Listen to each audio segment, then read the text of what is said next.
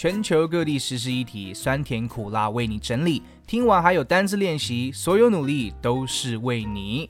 Hey folks, if you're just tuning in, this is Ken Miao with OP Studios. 我是 Ken 苗，欢迎收听一周大小事 OP Weekly, and it's time for some news. 华为 CFO 孟晚舟 returns to China in prisoner exchange. 同意换球认罪协商，华为财务长孟晚舟获释返回中国。Emerging from an Air China plane wearing a red dress, Huawei CFO Meng Wanzhou, who spent nearly three years in house arrest in Canada, returned home late Saturday, September 25th, ending a prolonged extradition fight with the United States while sparking an outburst of national pride in China, where her release has been portrayed as a diplomatic victory for Beijing. Meng was arrested in Vancouver in December 2018. She was wanted by U.S. federal prosecutors for fraud charges related to alleged Iran sanction violations. The case against Meng stems from a January 2019 indictment from the Trump administration Justice Department that accused Huawei of stealing trade secrets and using a Hong Kong shell company called Skycom to sell equipment to Iran in violation of U.S. sanctions. The indictment also charged Meng herself with committing fraud by misleading the HSBC Bank about the company's business dealings in Iran. Beijing has called it a political arrest by the former Trump administration and repeatedly demanded Meng be released.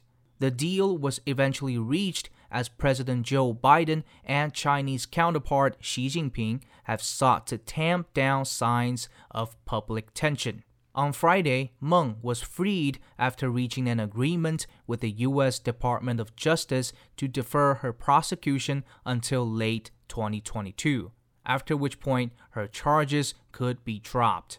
In exchange, the Chinese government released the two detained Canadian citizens, Michael Spavor and the former Canadian Hungarian diplomat Michael Kovrig, an incident which was widely believed to have been a political retaliation for Meng's arrest. The three way deal enabled China and Canada to each bring home their own detained citizen, while the US wrapped up a criminal case against Meng that for months had been mired in an extradition fight. 好，我们来简单讲一下这则新闻哦。大家应该都有所耳闻，孟晚舟被捕的消息。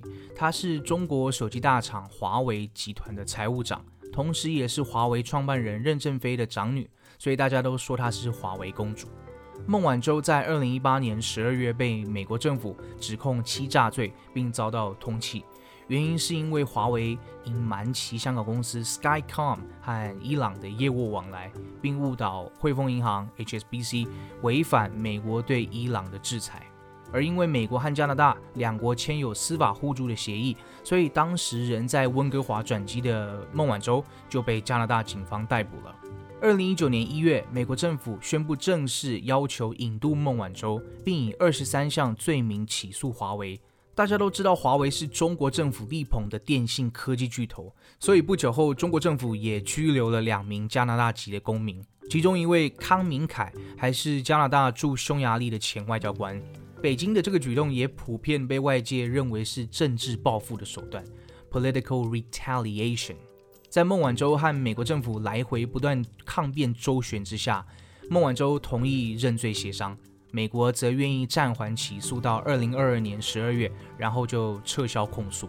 而北京政府也随即宣布释放加拿大公民。至此，长达将近三年的这场政治三国志呢，也终于告一段落。其实说穿了，就是一场大国才玩得起的人质外交 （hostage diplomacy）。一周大小事 OP Weekly，我们来看一下今天新闻的重点单字哦。Number one, extradition. Extradition 啊，也就是引渡的意思。好，For example, you can say protesters in Hong Kong demonstrated against the extradition bill。香港抗议者为反对引渡法案进行示威。 Number two, portrayed as portrayed as，也就是将什么东西视为什么，将 A 视为 B 或将 A 描述为 B 的意思。比方说，孟晚舟 was portrayed by the media as a national hero upon her return。孟晚舟在返抵中国时被媒体视为民族英雄。 Number three, diplomatic, diplomatic，也就是外交的。那常见的 diplomatic，you can say diplomatic negotiations，也就是外交的谈判。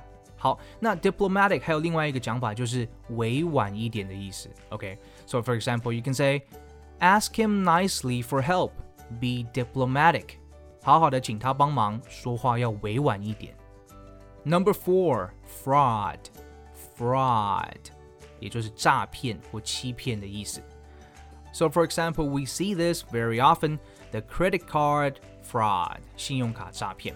好，那这边补充一下，诈骗集团怎么说呢？你可以说 fraud ring，就是那一圈那一帮人都是诈骗集团，fraud ring，或者你可以呃讲很简单，就是叫做 scammers，scammers。OK，Number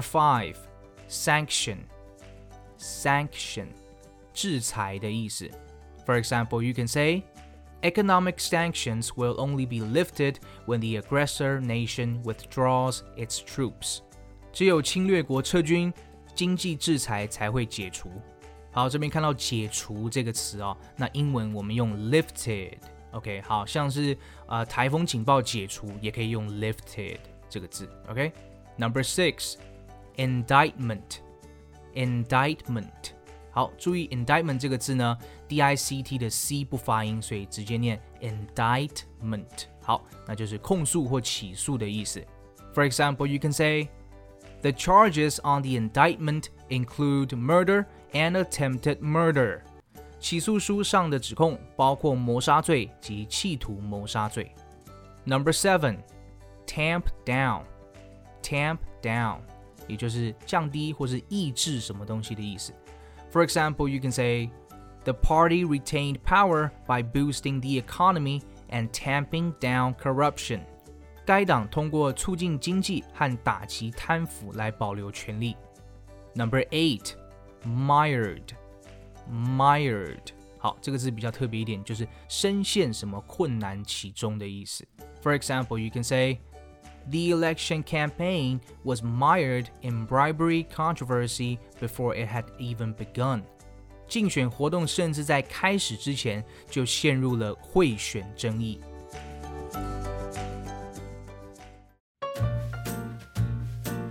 All right, that's all the time we have for today. Hope you've learned something from today's news, and there's surely more stories to come.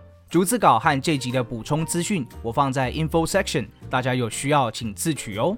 一周大小事 OP Weekly，我们下期见喽，拜。